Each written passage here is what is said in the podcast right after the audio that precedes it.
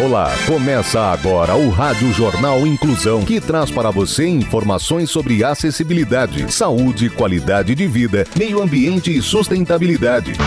O objetivo é estimular a inclusão social e digital, divulgando matérias atualizadas sobre produtos e serviços que contribuem para a vida de pessoas com deficiência, mobilidade reduzida e da terceira idade. Jornal Inclusão.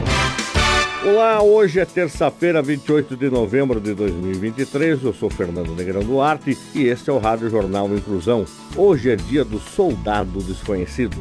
Participam dessa edição os repórteres Júlia Saori, Laís Nascimento, Clara Toscano, Mariela Casavecchia e Tamir Souza. Vamos para os destaques de hoje. Jornal. Jornal. Inclusão Brasil. Sisu vai aplicar novas regras de cotas a partir da próxima edição. Morador distribui currículos nas portas de empresas e ajuda candidatos em entrevista de emprego. Ação Social. Iniciativa em Jundiaí permite a adoção de animais de grande porte recolhidos em situação de maus tratos. Detalhes com Júlia Saori. Animais de grande porte resgatados em situação de abandono ou maus tratos podem ser adotados por moradores de Jundiaí. Atualmente, uma égua e dois cavalos estão disponíveis para adoção, através de uma iniciativa da Prefeitura.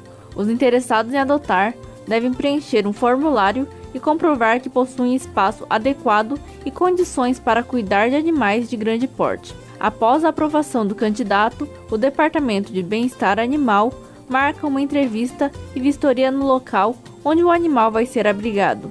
A prefeitura destaca que os animais adotados não poderão ser vendidos, trocados, abatidos, alugados, repassados ou doados para outras pessoas. O tutor fica responsável por manter o animal em recinto adequado. Os animais devem ser vacinados e receber assistência veterinária sempre que necessário. Boas ações. Boas ações. Morador distribui currículos nas portas de empresas e ajuda candidatos em entrevistas de emprego. As informações com Laís Nascimento. Neto Duarte, nascido e criado em Sorocaba, decidiu usar o seu tempo livre para ajudar pessoas desconhecidas à frente do projeto voluntário Portas Abertas, criado há cerca de 16 anos, o líder comunitário teve a ideia de distribuir currículos, ajudar candidatos em entrevistas de emprego e correr atrás de benfeitorias para o bairro onde mora.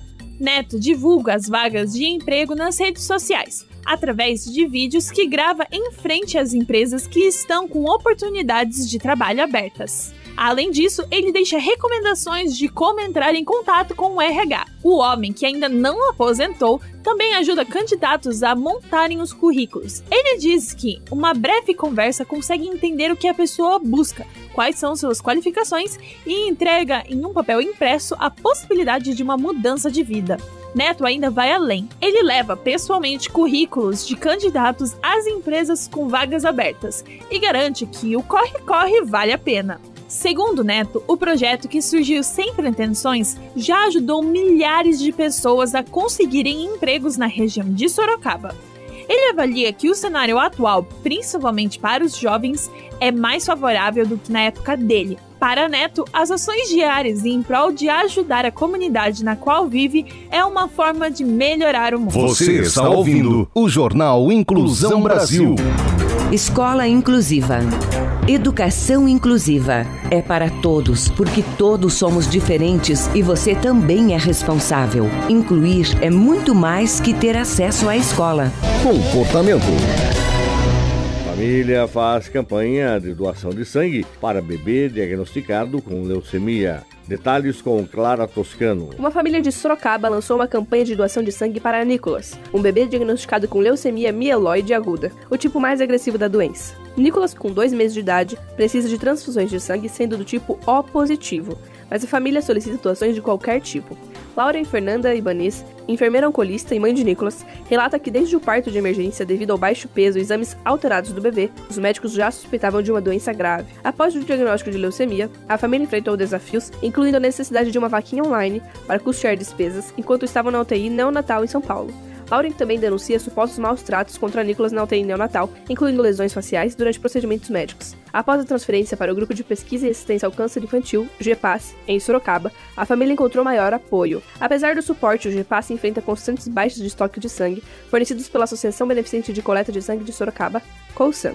Laura iniciou a campanha diária nas redes sociais para incentivar as doações, destacando a importância de doar sangue e medula para ajudar não apenas seu filho, mas também outras pessoas. O tipo sanguíneo de Nicholas é O positivo, mas a família aceita doações de qualquer tipo. A campanha visa conscientizar sobre a segurança do procedimento de doação, cuja recuperação leva no mínimo 15 dias. Lauren destaca a oportunidade de compartilhar a vida através da doação de sangue e de medula. Os interessados em doar sangue devem cumprir requisitos como apresentar documento de identidade válido entre 16 e 69 anos. A primeira doação até 60 anos incompletos, pesar acima de 50 quilos, estar alimentado e estar em boas condições de saúde. O local de doação é a Colsan, na Avenida Comendador Pereira Inácio, 564, no Jardim Vergueiro, funcionando de segunda a sábado, das 7 às 12h30, exceto feriados. Saúde. O pecuarista adota controle biológico contra carrapatos. As informações com a repórter Mariela Casavecchia. O carrapato é um parasita que pode comer parte do lucro do criador na pecuária. O inseto é um problema sério e causa um prejuízo bilionário todos os anos. Ele se alimenta de sangue, causa perda de peso, lesões no couro e ainda pode transmitir doenças. A pecuarista Sueleni Maria Rodrigues é produtora de gado leiteiro há mais de uma década. Ela possui uma propriedade localizada em Guapiaçu, no noroeste paulista. Pensando em sustentabilidade, há dois anos ela adotou um sistema de controle biológico de carrapatos para substituir os produtos químicos. O controle da praga começa com uma varredura no pasto. A chamada técnica de arrasto é feita com um pedaço de pano branco nos 144 piquetes. O acompanhamento é feito por uma veterinária desde junho de 2022. A pulverização normalmente é feita ao mesmo tempo na pastagem e nos animais. Como o produto é feito à base de fungo e óleo vegetal, não pode ter a interferência solar porque é muito sensível. Por isso, o processo tem que ser feito durante a madrugada ou no fim do dia. A solução biológica substituiu o uso de químicos nos animais e no pasto. Além disso, a pecuarista economizou na quantidade de produto aplicado e ganhou tempo de serviço sem contar os benefícios aos animais, à produção e à reprodução. Atualmente é raro encontrar algum carrapato no gado. Educação. Sisu vai aplicar novas regras de cotas a partir da próxima edição. Saiba mais com Tamiri Souza. A próxima edição do Sistema de Seleção Unificada, SISU, que ocorrerá em janeiro de 2024, já será atualizada com as mudanças na lei de cotas, que foram sancionadas pelo presidente Lula. Segundo o Ministério da Educação, com as alterações na lei de cotas, todos os candidatos inscritos no SISU serão classificados primeiramente para as vagas ofertadas na modalidade de ampla concorrência, independentemente de atenderem aos critérios exigidos para os cotistas.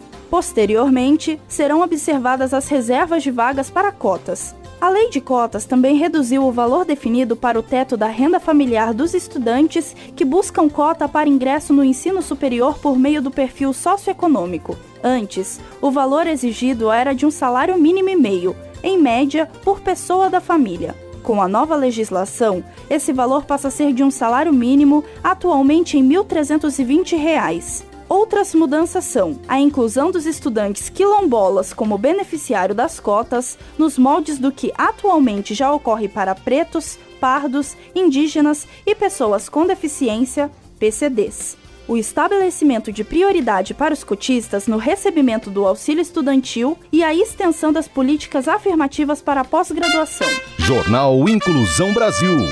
O Rádio Jornal Inclusão de hoje termina aqui. Você também pode escutar o Rádio Jornal Inclusão em formato de podcast no Spotify. Se quiser entrar em contato com a gente, envie um e-mail para radioniso.br, repetindo radioniso.br, ou pelo nosso WhatsApp, número é 15 99724 3329, repetindo 15 99724 3329. Obrigado pela audiência e até o próximo programa. Termina aqui o Rádio Jornal Inclusão, um projeto de extensão universitária da Agência de Comunicação da Universidade de Sorocaba. Jornalismo Jornalista responsável e apresentação, professor Fernando Negrão Duarte. Reportagens, Agência de Comunicação da Universidade de Sorocaba. Gravado no Laboratório de Comunicação da Universidade de Sorocaba, com edição de Douglas Vale e coordenação técnica de Luiz Rodrigues. Até a próxima edição.